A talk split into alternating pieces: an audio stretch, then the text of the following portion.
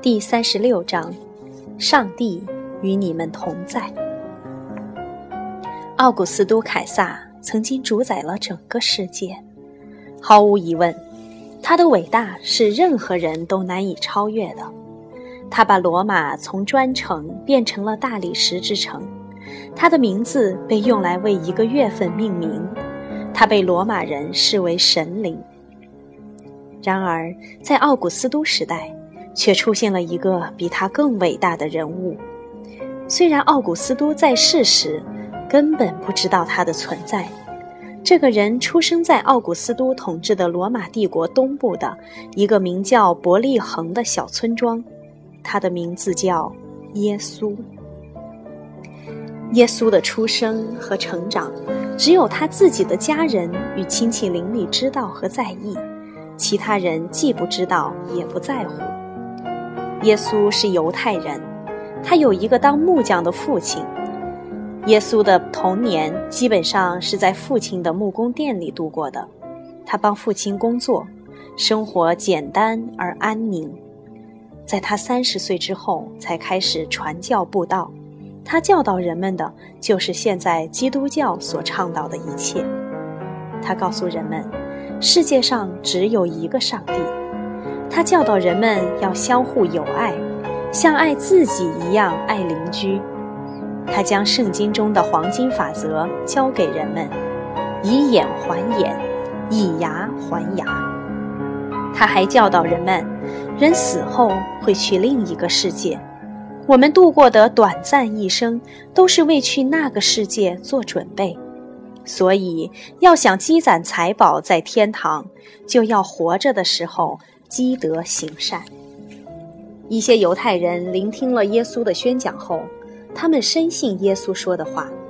他们对耀武扬威的罗马人早已恨之入骨。坚信耶稣会把他们从罗马人的统治下解救出来，但耶稣的教导使有些教士感到不安。教士们觉得有太多人信服他的教导，担心自己的地位会被耶稣取代，所以他们密谋杀死耶稣。但是，除非教士们所属地区的罗马长官同意，否则教士们不能随便处死耶稣。于是，教士们找到这个地区的长官比拉多，并且告诉他，耶稣想要称王。事实上，耶稣只是经常说他是天国的主宰，并不是凡间的国王。这些教士们知道，比拉多一点都不关心耶稣宣传的宗教。罗马帝国存在太多种宗教信仰。比如信仰虚幻的邪神，信仰太阳、月亮等。耶稣向信徒们传播宗教，并不会对罗马的统治造成什么影响。这个理由并不足以置他于死地。但是教士们知道，如果比拉多相信耶稣想要称王，那么就会把耶稣钉死在十字架上处死。比拉多对教士们陷害耶稣的谗言并不相信。但这些教士对他来说有利用价值，因为他们可以帮助他维持当地的秩序，所以他答应了教士们的要求，保证会像他们所希望的那样将耶稣处死。耶稣就这样成了牺牲品，被判处钉死在十字架上。耶稣有十二个传教的同伴，他们也是犹太人，这些人被称为使徒。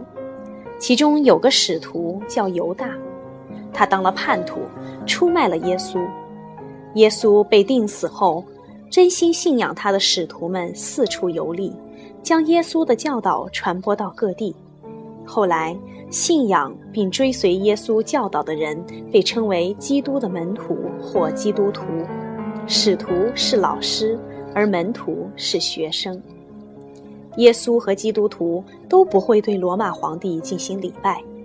大多数罗马帝国的人很容易改变宗教信仰，但对于基督徒来说，改变宗教信仰是绝不允许的。罗马人认为这些基督徒是想开辟一个与罗马以及罗马皇帝作对的新世界，因此应该把他们统统关进监狱。基督徒们为了不被抓起来，集会时只好在秘密的地方进行，有时甚至是在地下。时间长了以后，有些基督徒领袖的胆子也渐渐大了起来，他们从秘密的地下室走出来，开始公开传教布道，尽管他们早就知道自己这样做迟早会入狱，甚至被处死。事实上，他们笃信耶稣的教导，心甘情愿为了基督教而献出自己的生命，就像耶稣本人为了大众而被钉死在十字架上一样。耶稣死后一百年内，大量的基督徒因传播福音而被罗马人处死，罗马人给他们定的罪名是叛徒。这些为基督教而牺牲的基督徒被称为殉道者。第一位殉道者死于公元三十三年，他的名字叫斯提凡，他是被众人用石头活活砸死的。在处死斯提凡的时候，很多人都参与了，其中有个罗马公民叫扫罗。